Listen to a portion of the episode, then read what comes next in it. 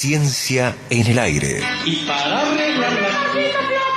Porque todo cuerpo que se sumerge en un líquido experimenta un empuje de abajo hacia arriba igual al peso del volumen del líquido desalojado. Es el principio de Arquímedes. Arquímedes, ese que cuando lo descubrió dijo Eureka. Muchos mitos dando vueltas por ahí. En Mira quién habla, el conocimiento científico tiene la palabra. Con el deber de no divulgar más sonceras y respuestas rebuscadas, el profesor, doctor en astronomía, Guillermo Goldes, trae la papa y nos siembra algunas dudas. Profesor Guillermo Goldes, ¿cómo va, profe? ¿Qué tal? ¿Cómo Bien, le va ¿vos? César Barraco? Mármol. Mármol, bien, Sí. bien, mármol. No olvidarse nunca del mármol, ¿verdad? De algo estoy hecho, ¿no? todo bien, todo bien. ¿Usted también? bien, muy bien, sí. Bueno, ¿qué hace el fin de semana largo? Pregunta Eh, no clásica. sé todavía, sí, no sé, no sé. Salir a pedalear seguro, salir a andar en bici el sábado seguro. Ah, bien. Eh, porque el sábado pasado no salí. Y. ¿No sale con Galeano? No, no, no, no. no, con, el Guille a algún lado me suicida, pero no. No, No. voy a salir con, con el equipo eh, con el que salgo, que son los Corona 1. Son Un, un equipo muy profesional de ciclistas, Ajá. con los cuales tengo la fortuna de poder ser, eh, ser parte. Bueno, bueno, me alegro que tenga la fortuna. Bueno, de nada. Espero que sea muy grande su Sí, fortuna. claro. Bueno, ¿se acuerda hace algunos programas, quizás un par de meses, hablamos de la física del sonido, ¿sí? Y hubo bastante gente que eh, me- me dijo que le había gustado la columna Sí. y que siguiera un poco más o tratara de avanzar un poco más en eso. Y en particular, algo que quedamos es que íbamos a tratar de hablar un poquito de qué pasa cuando se combinan sonidos o dicho de otra forma vamos a hablar un poco de la armonía de los sonidos, ¿no? Pero vamos a empezar, de- si le parece, vamos a empezar de esta forma. Si yo le digo que haga la letra A, a ver, haga la letra A. Ah, Muy bien. ¿La puede hacer, puede seguir haciendo la letra A, pero más grave y más aguda? ¿La misma letra A? Pero que es más grave y más aguda al mismo tiempo, ¿no? No, no, no. Ah, ah, y no es Sí, pero sí puede. Sí. Ah, puede variar el tono. Ah, Puede variar el tono haciendo la misma letra, la misma vocal. Lo mismo podría hacer con la E, con la I, con la O o con la U. Con las consonantes. Eso no- ha- hace cuando tomás clases de o de fono o de fonobiología eh, o de em, clase de canto. Claro, teoría de solfeo, Claro. ese tipo de cosas. Sí, yo nunca, nunca, nunca anduve por allí, pero bueno, he oído cuando paso por una escuela de canto que hacen eso. Como con la misma letra pueden variar el tono. Y si uno se acuerda de lo que hablamos, bueno, hace unas semanas, eh, recordará que el tono más agudo o más grave del sonido y de la voz humana también tiene que ver con lo que se llama la frecuencia, o sea, cuántas veces por segundo vibra el aire, que es- el sonido es una vibración del aire, ¿no? Se comprime y se expande. Y cuántas veces por segundo vibra es el tono. Si vibra más veces por segundo, o sea, lo que se llama frecuencia más alta, es un sonido más agudo. Y si vibra menos veces por segundo, es un sonido más grave. Bien. Pero haciendo la letra A, usted recién ha hecho un sonido agudo. No sé por qué le digo usted ahora, ¿no? Si recién estuvimos tuteándonos. ¿eh? Entonces, eh, pudiste hacer la misma letra más aguda o más grave. Sí. Eso, ¿cómo se hace desde, lo, desde el cuerpo humano, digamos, de manera absolutamente inconsciente? ¿Cómo se hacen sonidos más graves o más agudos? Ah, eso tiene que ver con eh, la disposición de las cuerdas vocales. Las cuerdas vocales que son unas especies de láminas que cierran parcialmente la vía aérea siempre cuando uno expulsa aire, ¿no? ¿Hizo algún ejercicio, este este ejercicio alguna vez? ¿Trató de hablar inspirando en vez de expirando? Hola, ¿cómo te va? Bueno, casi Hola, imposible, ¿no es cierto? Muy poco sonoro. Hola, por fin. Muy Sí, poco es difícil, ¿no es difícil, ¿no? Está más cerca de que- Todos hemos jugado alguna vez Sí, a sí, hacer eso. Dicho sea de claro. paso, le mando saludos a Noelia Bazán, fonoaudióloga. Yo le mando un saludo a todas mis fonoaudiólogas. Ah, tiene muchas. Sí, la doctora Castro Maggi, un abrazo enorme, una grosa, una de las mejores. Karina Riera, que fue mi primera fonoaudióloga, y me estoy olvidando de una al media que es eh, La Combe. Eh, la doctora Lacombe también es una gran fono, eh, fonoaudióloga. Las tres han trabajado conmigo con éxitos muy relativos, ¿no? O sea, usted es producto, entre otras cosas, de esas Bueno. tres profesionales. Sí, claro, Sí. no, pero con, con las tres aprendí muchísimo. Es, importante hacer, Bien, hacer bien. laburo de fono.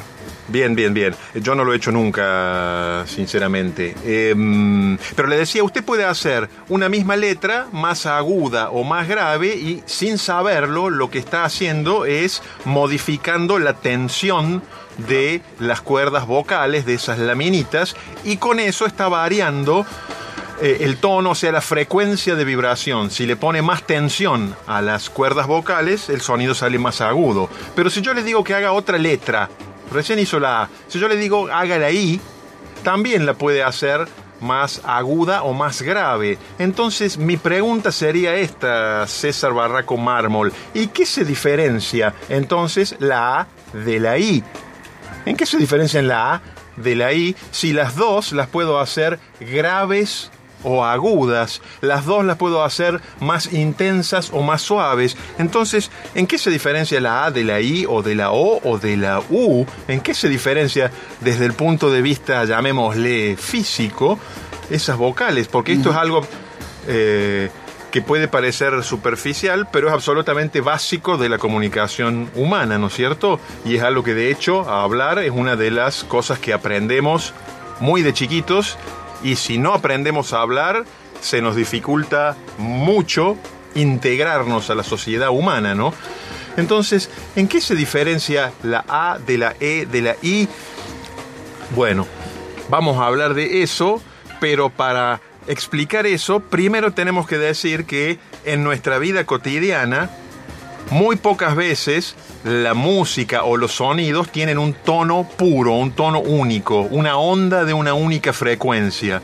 En general, el sonido es una mezcla de ondas de distinta frecuencia o de distinto tono. Ondas en FM con Rubén Alvaraz, ¿te acordás? ¿Qué programa que hacía De Rubén? ese en particular no. de Rubén Alvarez me acuerdo, pero no. No sabes que cuando encendes la radio. ¿Se acuerda el jingle? Rubén Alvaraz está en el aire, suena una voz. Era Rubén Alvaraz con Karina Bosniak. Bueno, qué sé bien, yo, he bueno, bueno. Era a la siesta y tenía un segmento, el programa estaba bien, pero tenía un segmento que me gustaba mucho, se llamaba Viejas Ondas, que ponían canciones viejas. Por encima de Swiss General, que eso me encantaba. Bueno, Ok, perdón, ok. perdón, perdón. Bueno, pero entonces vamos a, Sí, a que en general no Sí. tenemos un sonido puro, es decir, una onda o un sonido de una frecuencia única, de un tono único. Y vamos a un ejemplo. Suponete, vos tocas la guitarra, suponete Sí. que estás con tu guitarra Sí. criolla. Sí. ¿Qué tamaño tendrá La la, criolla caja de la no guitarra criolla, más o menos? Medio metro, ponele.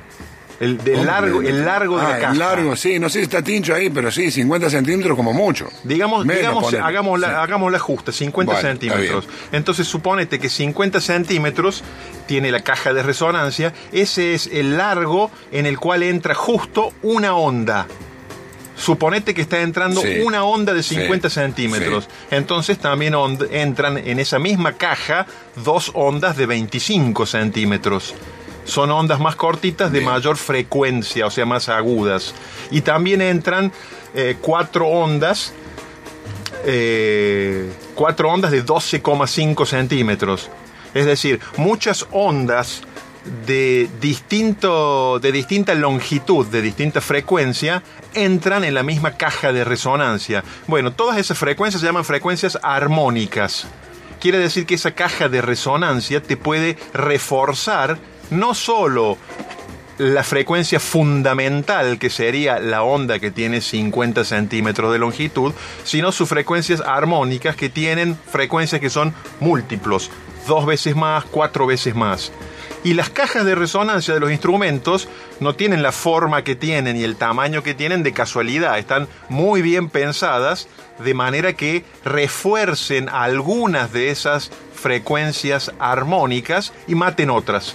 Entonces el sonido nunca es absolutamente puro. Vos podés tener un sonido eh, con una determinada onda, que es la frecuencia de base, pero también tenés mezcladas una onda que tiene dos veces más frecuencia, tres veces más frecuencia, etc.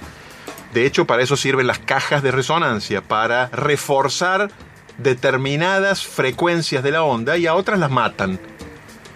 Entonces el sonido cuando pulsas la cuerda de la guitarra no es en general un sonido puro de una única frecuencia, sino que tiene la frecuencia de base y después tiene las frecuencias armónicas con el doble de frecuencia con el triple de frecuencia. ¿Y qué tiene esto que ver con la voz? Todo. Porque la fonación humana funciona más o menos parecido a lo que pasa con una guitarra. En el caso de la fonación humana, el sonido, el sonido de base se genera en las cuerdas vocales, pero después todos los armónicos se generan en la caja de resonancia que es también incluye los pulmones, pero es sobre todo la boca, los senos nasales, todo el cráneo. Por eso la fono te hace laburar mucho la apertura de boca, toda esa parte se trabaja muchísimo. Tal cual, tal cual, tal cual. Y te dice cosas tales como sonría cuando habla para que... Sacar la lengua bien hasta afuera, que esté bien, que esté boba, la lengua es mejor, Correcto. relajada. Y si vos te fijas, cuando haces la A... No la lengua boba después como un asado y tomas mucho. ¿Va a comer más, eh, tío? Eso parece algún personaje de, de bueno, clase qué sé yo, Sésamo, claro. más o menos, que se Sí. manifestaba así. Eh, entonces, si vos te fijas, cuando haces la A, la E, la I, la O y la U, lo que estás A, E, haciendo I, es O, cambiar el tamaño y la forma de la caja de. ¿Te resonancia. acordás de ese tema de Banal? No, ese no me lo acuerdo. Ah, ah, eh, eh, eh. Bueno, está bien, pero, pero- No me lo acuerdo. ¿Qué quiere No, que le diga? ¿Qué quiere que le diga? Decía que cuando vos haces las distintas vocales, lo que haces es cambiar la forma y el tamaño de la Claro, caja de claro, resonancia. muy bien, muy bien. Entonces estás variando las frecuencias armónicas, o sea, no la frecuencia principal que está dada por la apertura de las cuerdas vocales, el tono de base, sino las armónicas, esas otras frecuencias superiores que se mezclan con eh, con la principal o la fundamental y eso da esencialmente los distintos sonidos de las vocales que vos haces y dicho sea de paso también da los distintos timbres de voz de las distintas personas porque no hay dos voces exactamente iguales así como no hay dos huellas digitales exactamente iguales, ¿no? Entonces, la cuestión era, era un poco un poco esta. Vamos a hacer un par de numeritos nada más. Un sonido bien agudo, bien agudo. eh, de los sonidos más agudos que puede, que puede captar el oído humano es un sonido de 10.000 Hz, o sea, vibra 10.000 veces por segundo. El tamaño de esa onda es de 3 centímetros de longitud. ¿sí? Es una onda cortita, así de 3 centímetros. Pero un sonido muy grave de 100 Hz, es decir, que vibra solo 100 veces por segundo, tiene una onda de 3 metros. ¿sí? Entonces hay un factor. eh, hay un factor 100 en el tamaño de la onda y lo mismo hay un factor 100 en la frecuencia y entonces eso te dice eh, de qué tamaño tendría que ser la caja de resonancia para cada una de esas ondas.